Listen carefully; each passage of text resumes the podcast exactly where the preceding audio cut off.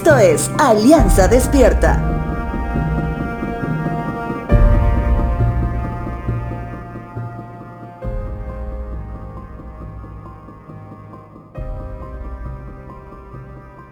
La humanidad se ha acostumbrado a reconfirmar la decisión de una persona.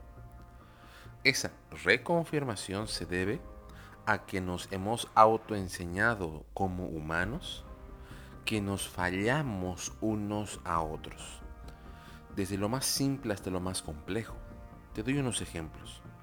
Cuando haces una cita con amigos, reconfirmas el día, el lugar y la hora para poder agregarlo en tu agenda de actividades. Sin embargo, por más que llegues a la hora pactada, con mucha probabilidad seas el único esperando que los demás cumplan con lo que se habían comprometido. En una boda civil, se exige que cada pretendiente presente un testigo como prueba adicional de que su decisión es sincera, no tiene presión alguna y que realmente ha comprendido lo que significa el matrimonio.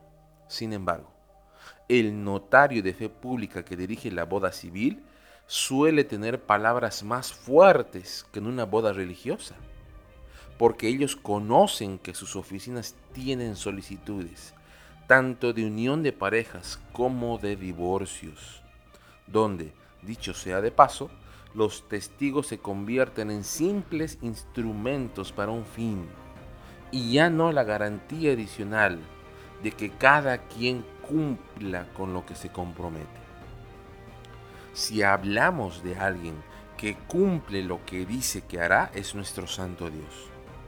Es lo que llamamos los pactos incondicionales. Es decir, no importa lo que suceda, Dios se mantendrá firme en la decisión que ya tomó.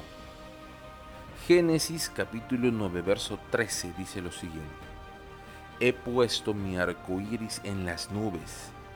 Esa es la señal de mi pacto con ustedes y con toda la tierra. La siguiente vez que veas un arco iris en el cielo, recuerda que esa es la señal de un Dios que no cambia y que más bien sigue esperándonos. Que seamos un reflejo de Él, hijos suyos, que no necesitan prometer nada para que nos crean él sigue esperando que seamos hijos de Dios, que hemos comprendido que nuestro sí es sí y nuestro no es un no.